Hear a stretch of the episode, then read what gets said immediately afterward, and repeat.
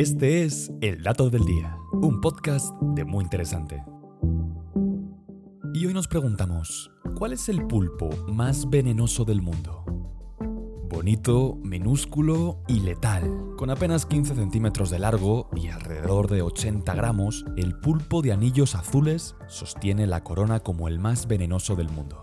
Este animal pertenece al género Apalochlaena, el cual engloba varias especies distintas. Pero todas ellas comparten características muy similares. Son pequeñas, tienen pigmentación en la piel en forma de anillos azules, así como un poderoso y letal veneno. Como su nombre lo indica, podemos identificar a este pulpo por sus característicos anillos azules presentes en la piel, los cuales pueden ser más o menos evidentes dependiendo de si el animal está alerta o si se está escondiendo. Para cambiar de color, los pulpos de anillos azules utilizan tres estructuras en su piel, los cromatóforos, los iridóforos y los leucóforos. Los cromatóforos son sacos llenos de pigmentos controlados por los músculos circundantes, de manera que al flexionar y contraer esos músculos pueden expandir o reducir los sacos, cambiando la apariencia general en menos de un segundo. Debajo de estos se encuentran los iridóforos, los cuales generan colores brillantes como el azul de los anillos. Y por último, los leucóforos son unos reflectores blancos que agregan luminosidad y contraste a la piel de este molusco.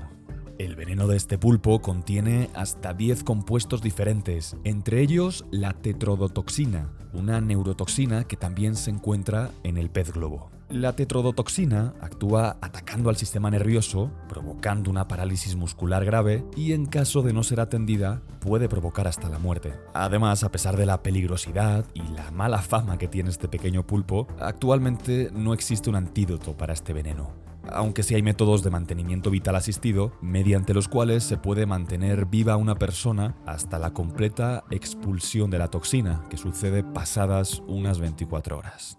Generalmente el pulpo de anillos azules habita en los arrecifes de coral del Océano Pacífico y del Océano Índico, y las poblaciones más grandes se extienden desde Japón hasta Australia y el área tropical, aunque varía en función de la especie.